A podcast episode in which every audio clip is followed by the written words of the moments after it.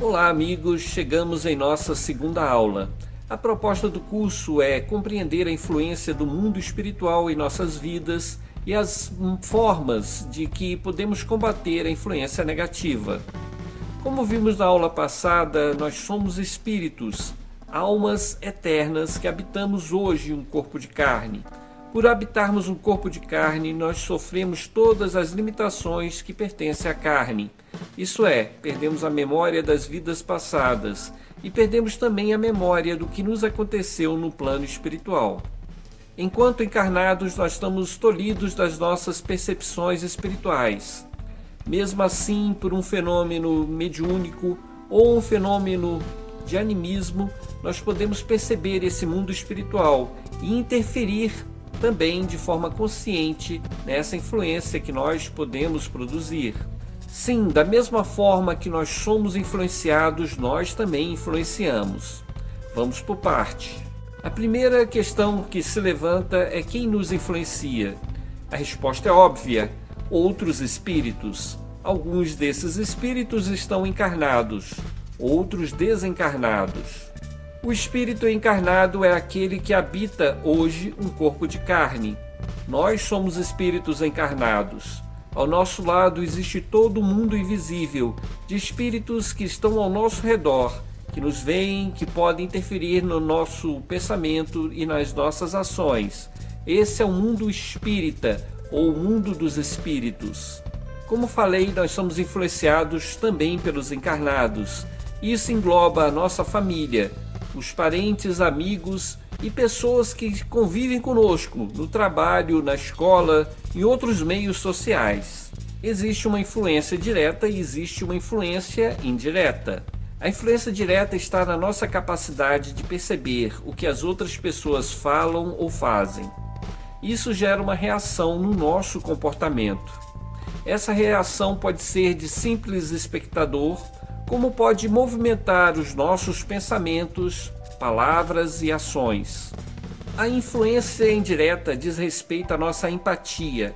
A empatia é perceber o que passa na outra pessoa. Assim percebemos quando uma pessoa está doente, está triste, está com raiva, mesmo que ela não demonstre, mesmo que ela não fale nada. Nesse caso, não estamos diante da mediunidade, mas sim de um fenômeno anímico. Como falei, não é nenhum espírito que está nos influenciando, dizendo o que a outra pessoa está sentindo, mas sim a nossa própria capacidade de perceber além dos acanhados cinco sentidos que nós conhecemos. Ao nosso redor existem pessoas doentes, que são desequilibradas emocionalmente e que por isso carregam profunda depressão ou tristeza. Normalmente essas pessoas também são negativas, falam o que não devem, reclamam e por isso geram ao redor delas uma energia negativa. Como são pessoas desequilibradas, elas também são carentes de energia e por isso se tornam vampiras inconscientes. Elas não querem vampirizar ninguém, porém a energia que elas produzem é insuficiente para alimentar o próprio organismo, e assim todos que se aproximam dela se transformam em doadores involuntários das carências fisiológicas que elas possuem. Elas não fazem isso por mal, mas por ignorância. Sempre que entramos em qualquer ambiente, nós compartilhamos as energias. Assim nos tornamos doadores voluntários ou involuntários, ao mesmo tempo que somos receptores das energias do ambiente, pessoas que lá estão. Quem tem muita energia ajuda aos necessitados, aos carentes e aos doentes. Mas se nós mesmos estivermos doentes ou carentes e nos aproximarmos de outra pessoa doente, isso pode significar um agravamento na nossa situação. Antes de partirmos para as soluções, busquemos aprofundar mais a respeito do assunto. Do mesmo jeito que existe a contaminação do corpo físico, existe a contaminação do campo mental e do campo espiritual. Veja bem, se entrarmos em um ambiente onde reina a euforia, nós também nos sentimos um pouco mais eufóricos. O mesmo acontece com a questão da sexualidade, da depressão, do otimismo, da raiva. Mesmo que não tenha ninguém no ambiente, o simples fato de entrarmos nesse ambiente aonde passou uma pessoa desequilibrada, sentimos o seu desequilíbrio. A mesma coisa acontece se entrarmos em um ambiente festivo, alegre, que neste momento não tem ninguém, porém as energias que lá ficaram continuam impregnadas deste magnetismo. A razão para isso é que deixamos um pouco da nossa energia por todos os lugares que passamos isso significa que todos os objetos que tocamos, as nossas roupas, os nossos carros, as nossas casas, têm um pouco da nossa vibração, têm um pouco da nossa energia. Essa energia dispersa ao longo do tempo, porém pode ser percebida ao longo de anos. Há casos de médio psicometras que tocando qualquer objeto é capaz de rever todas as pessoas que tocaram aquele objeto, inclusive a sua formação, isto é, eles são capazes de lembrar da floresta de onde foi tirada a madeira que compôs aquela mesa. Eles são capazes de perceber, tocando numa terra, numa pedra, de onde essa pedra e essa terra saíram. Essa mediunidade é chamada psicometria. Como falei, as energias se dispersam ao longo do tempo e as energias dos novos moradores substituem as energias dos velhos moradores. Sem entrar ainda na solução do problema da influência espiritual dos espíritos encarnados para com outros encarnados, vamos seguir nosso curso com outros vídeos e outras informações.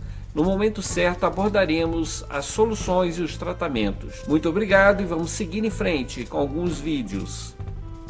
Curso de Espiritualidade Compreendendo a Realidade Espiritual. Olá, amigos. Meu nome é Paulo HC Gonçalves e continuamos em nossa segunda aula. A ideia do Carpe Diem, aproveitar o dia, é uma ideia temerária para qualquer pessoa, pois quem vive essa filosofia quer desfrutar de todos os prazeres de imediato, sem se preocupar com o futuro. Imagine uma sociedade em que todos vivam essa realidade. Assim comeríamos de tudo sem se preocupar com a qualidade do alimento. A bebida seria servida em grande quantidade e seria consumida ao sabor do momento. Uma sociedade que vive essa filosofia é uma sociedade doente. Não podemos gastar todo o nosso dinheiro em uma festa ou em uma tola diversão. As contas existem e se acumulam se não forem pagas. Igualmente, as pessoas não são descartáveis e todo compromisso emocional que despertamos tem consequências que transcendem a atual encarnação. Em contrapartida, vamos nos lembrar o que disse o Mestre Jesus, registrado no Evangelho de Mateus, capítulo 6. Observai as aves do campo, não semeiam nem colhem, nem armazenam em celeiros. Contudo, o Pai Celeste as alimenta. Não tem vocês mais valor do que elas? Quem de vocês, por mais que se preocupe, pode acrescentar uma hora que seja em sua vida? Por que vocês se preocupam com as roupas? Vejam como crescem os lírios do campo. Eles não trabalham nem tecem. Contudo, eu lhes digo que nem Salomão, em todo o seu esplendor, vestiu-se como um deles. Se Deus veste assim a erva do campo, que hoje existe e amanhã é lançada no fogo, não vestirá muito mais a vocês, homens de pequena fé? A despreocupação proposta por Jesus não é do carpe diem, ele não nos fala para abandonar as preocupações, mas sim para que não soframos por antecedência. Cada dia tem seu próprio sofrimento. Não adianta sofrer por algo que não aconteceu. Agora, o que não podemos fazer é criar compromissos futuros com nossas palavras ou atos, pois tudo o que fazemos tem consequência. Assim, encontramos pessoas que não se casam ou que não têm filhos, porque no passado não respeitaram a família. Encontramos pessoas doentes, pois não valorizaram a saúde. Alguns até chegam a nascer com corpos defeituosos, porque no passado tentaram o autoextermínio. A vida futura nada mais é do que a continuidade da vida. Como nós somos espíritos eternos, todos nós veremos a consequência dos nossos atos. A respeito do assunto, prossigamos com outro vídeo. Muito obrigado, que Deus abençoe a todos nós.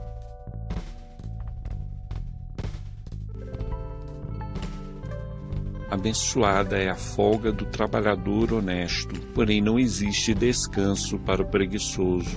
Em uma casa qualquer, uma mulher agitada trabalha no asseio doméstico. A sua mente vagueia entre inúmeros pensamentos, enquanto seus pés a levam de um lado para o outro, em um balé interminável que não sai do lugar. Em um canto, o homem desqualificado assiste entediado a mais um programa de televisão. A mulher não percebe a nossa presença, mas nós podemos captar até mesmo os mais escondidos dos seus pensamentos.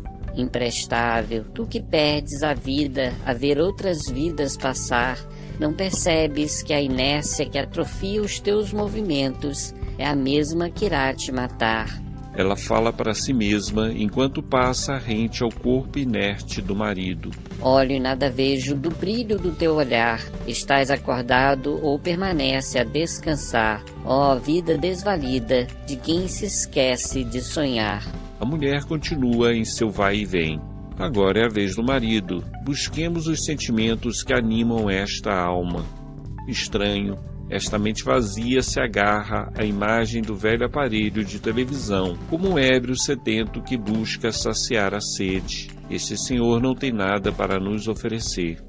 A mulher varre a casa, como que fugindo de si mesma, ao mesmo tempo em que pensa a respeito da própria existência. Acordar, trabalhar, dormir, voltar a trabalhar. Isso é vida ou simples sonhar? O que mais vale? Lutas que não levam a nada ou inércia que é incapaz de agradar. Ela olha para o marido e continua pensando. Acordar, trabalhar, dormir, trabalhar de novo, para quê? Um homem levanta cansado de não fazer nada. Vai até a geladeira, pega uma garrafa e bebe com sofreguidão. Depois volta para o sofá e fica trocando de canais enquanto sua mente vagueia num mundo de ilusão. A mulher segue para a área de serviço, onde algumas roupas necessitam ser estendidas. Ela pensa enquanto trabalha. Somos fantoches guiados por outros fantoches. Somos escravos na própria casa, senhores de coisa nenhuma. Ó oh, vida sem propósito, ó oh, vida sofrida, destituída de razão. Enquanto a mulher se prepara para passar uma pilha de roupa, uma criança entra em casa trazendo nas costas uma mochila, nas mãos um livro e no rosto um lindo sorriso. Um homem inerte no sofá recebe um beijo no rosto. A criança procura pela mãe. A mulher, como se fosse outra pessoa, recebe a filha com a energia de quem sabe o que quer. Em sua mente podemos ouvir claramente mais um pensamento. Não escolhemos a vida que temos, mas temos uma razão para viver. A alegria é nossa escolha, o sofrimento, nada fazer. Nesta hora, a mulher guarda as amarguras em um armário de sua mente e retira do coração a doçura. Então, mãe e filha vão para um quarto dividir aventuras, sonhos e fantasias. A mulher, orgulhosa pela filha que tem, responde tudo o que a criança pergunta. Conta o que sabe e o que viveu. Por horas, mãe e filha trabalham e vivem em um mundo que o homem sentado no sofá é incapaz de compreender que ele jamais conseguirá entrar, pois sempre está ocupado vendo alguma coisa importante dentro do inerte aparelho de televisão. Morrer é deixar a vida passar e não viver. Vida. Mãe, o que é vida? Vida é movimento, é busca de alimento, é reprodução e crescimento. Pai, o que é vida? Não sei, meu filho. Só sei que eu não quero morrer. Quando eu falo aí da intuição, eu falo justamente nessa influência do mundo espiritual na nossa vida. A mediunidade é a capacidade de perceber o mundo espiritual. Como eu falei várias vezes aqui, nós somos cercados por um monte de espírito. E esses espíritos, muitas vezes, eles querem interferir na nossa vida e nos interferem literalmente. Por exemplo, uma pessoa que é alcoólatra. O espírito que é alcoólatra, o espírito ele não tem corpo para beber mas ele precisa de um médium, de um instrumento. E o que, que ele faz? Ele se aproxima de uma pessoa mais sensível, como que acopla dessa pessoa mais sensível e influencia ela para beber, para fumar, para usar droga.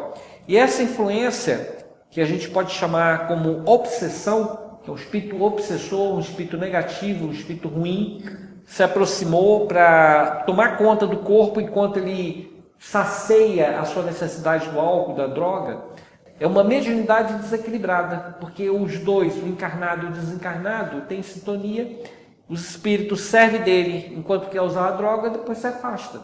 Aí vem um outro, aquela pessoa já está influenciada pelo primeiro, aí eu, eu, bebi minha dose, aí vem outro espírito também querendo tomar a dose, aí se aproxima de novo e esse acoplamento acontece novamente, o outro espírito também usa droga.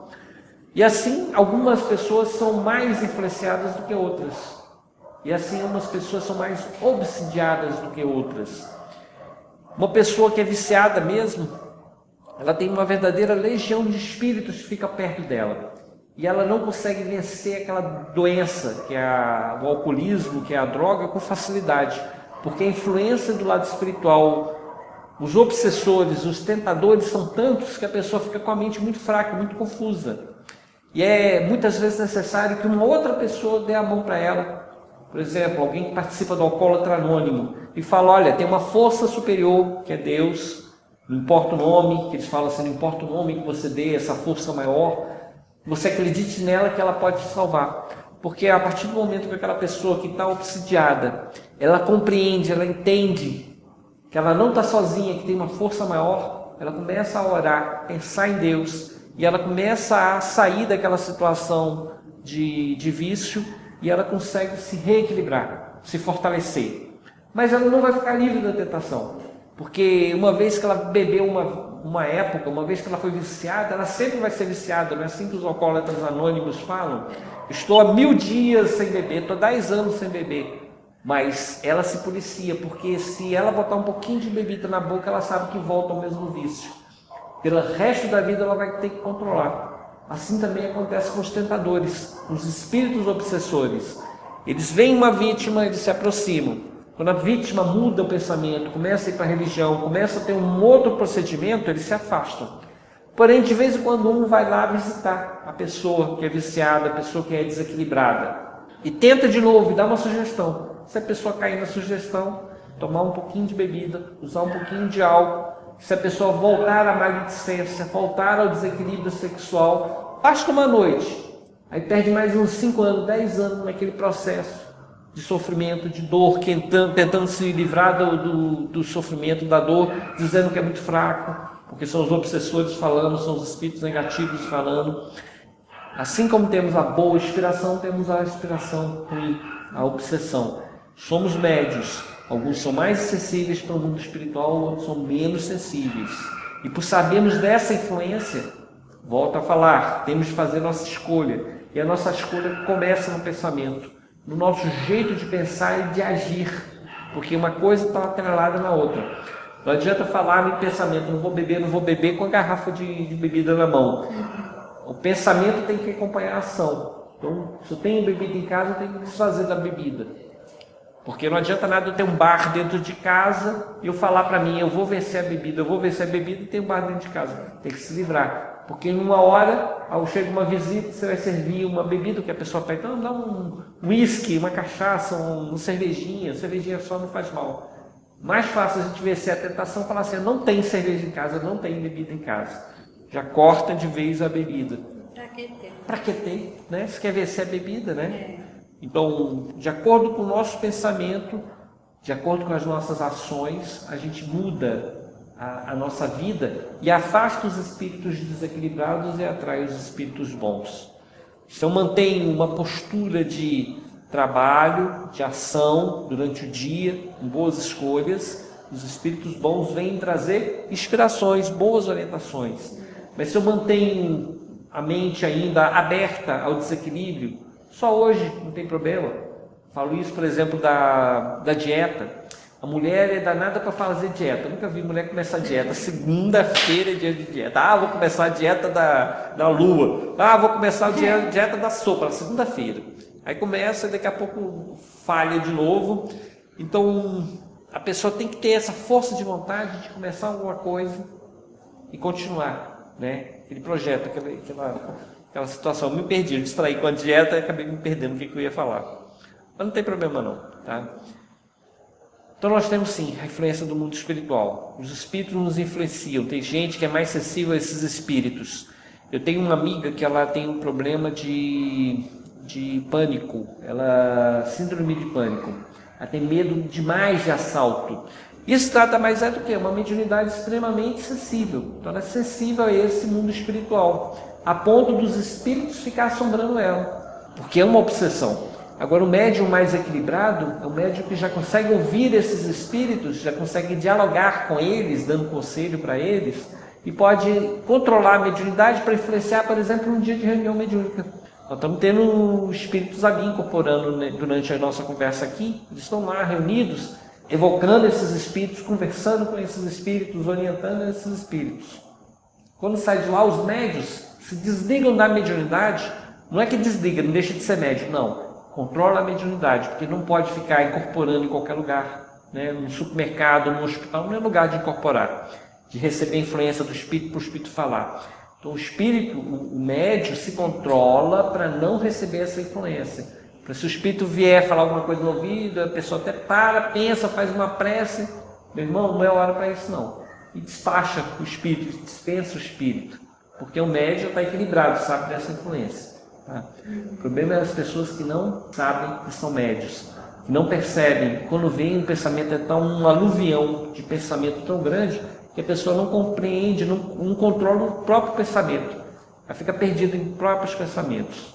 Aí sofre os arrastamentos para o mal, fala o que não quer, faz o que não quer, e fica pensando assim, mas por que, que eu falei isso? Por que, que eu fiz isso? Porque estava a influência dos espíritos.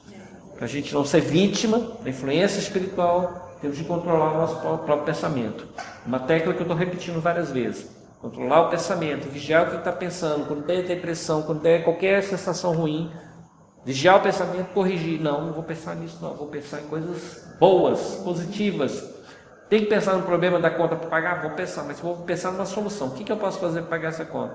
Ah, não tem solução, então também não vou me esquentar. Porque me pareça melhor às vezes largar de mão, porque se não tem solução, não tem solução. Entrega na mão de Deus. Aí Deus faz o que for preciso. Se for preciso cortar minha conta de luz, seja feito à vontade. É, usa vela, não usa nada, fica no escuro, até o dia ter, ter dinheiro para pagar. Olha. Né? Vai, vai, morrer porque ficou sem luz? Não. Né? Não. Vai morrer porque ficou sem água? Vai. Não, pede lá no vizinho um balde d'água lá. Oxi. Qualquer coisa, água do vizinho. Sem água não dá para. Não, cego não dá para ficar, não. Vai ter vizinho para pegar um balde d'água, uma panela d'água, dá. Olha, um dia o vizinho vai ficar sem água, aí a gente ajuda ele. No dia que a gente precisa, a gente tem que pedir para ele. É. Né? Né? Então não pode sofrer, ficar agoniado, desesperado, porque tem problema que a gente soluciona, tem problema que não soluciona. Entrega na mão de Deus. O dia que der para solucionar, soluciona.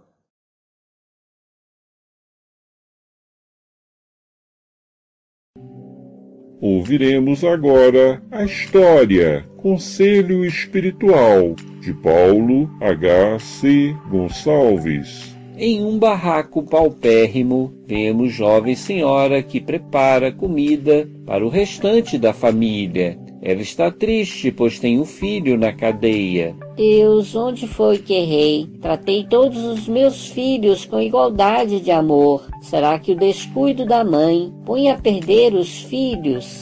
Nesta hora vemos a chegada do espírito de um senhor de meia idade, que no silêncio do pensamento conversa com esta jovem senhora. Minha filha, é claro que teus filhos recebem a tua influência mas cada um é responsável pelas próprias escolhas. Seu filho é livre para escolher, mas é escravo das consequências. Ai, meu Deus, se eu estivesse mais presente, tudo seria diferente. Mas não, eu tinha que trabalhar para ganhar a vida. Se hoje eu pudesse voltar no tempo, faria tudo diferente. Era preferível morrer de fome a ver meu filho na cadeia. Não podemos mudar o passado e nem controlar o futuro. Se você não tivesse trabalhado para o bem da família, teria outras razões para lamentar. Desgraçada que sou, esse deve ser o meu castigo. Se eu tivesse sido uma boa mãe, meu filho não estaria sendo castigado. Deus não castiga. A lei de Deus é baseada no amor. O castigo tem origem humana e logo cessará quando reconhecemos que não podemos permanecer no erro. mas que temos o direito a errar. Não devemos alimentar o sentimento de culpa. Você tem crianças sobre sua responsabilidade e apenas uma foi para o mau caminho. Se você fosse omissa, todos estariam perdidos. Lembre-se, temos relativa responsabilidade em relação aos nossos filhos. Podemos conduzi-los para o equilíbrio, mas não podemos impedi-los de cair nas armadilhas do caminho. O espírito magnetizou a jovem senhora e ordenou: Recorda como era esse menino na infância, como ele gostava de mentir e de roubar. Quantas vezes apanhou por isso e mesmo assim não aprendeu. Não é a violência que corrige as almas, mas a constância no bem que os coloca no bom caminho. Recordando o passado, ela falou: esse menino ficou muito solto no mundo. Se ele tivesse tarefas, não teria tempo para pensar em besteira. Se ele fosse para uma religião, ele seria outro homem. Minha filha, aprenda com seus erros. No tempo certo, teu filho voltará para os teus braços, e a partir desse dia, não o deixe desocupado. Aproveite que ele está receptivo e converse com ele. Ajude-o a tomar novo rumo. Esqueça as críticas e as lamentações. O tempo caminha para frente. Cada dia é o dia de um novo começo. O espírito abraçou a jovem senhora e concluiu seu discurso. Somos responsáveis pelas pessoas que amamos, mas não podemos evoluir por elas. Cada um passará pela dor e pelo sofrimento, auridos das provas da vida.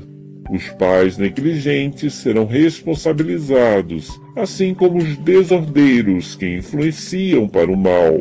Porém, não existe castigo para aqueles que orientam, mas que não são ouvidos. Alimentar o sentimento de culpa é paralisar recursos que poderiam ser melhor utilizados no refazimento. O espírito ficou longo tempo com a filha enquanto ela preparava o jantar depois abençoou as crianças e foi à cadeia visitar o jovem infrator. O amor à família não cessa com a morte do corpo físico. Os espíritos que se amam se buscam no momento da necessidade. Os mais preparados orientam os inseguros, fortalecem através dos pensamentos e das boas energias. Que Deus abençoe a todos nós.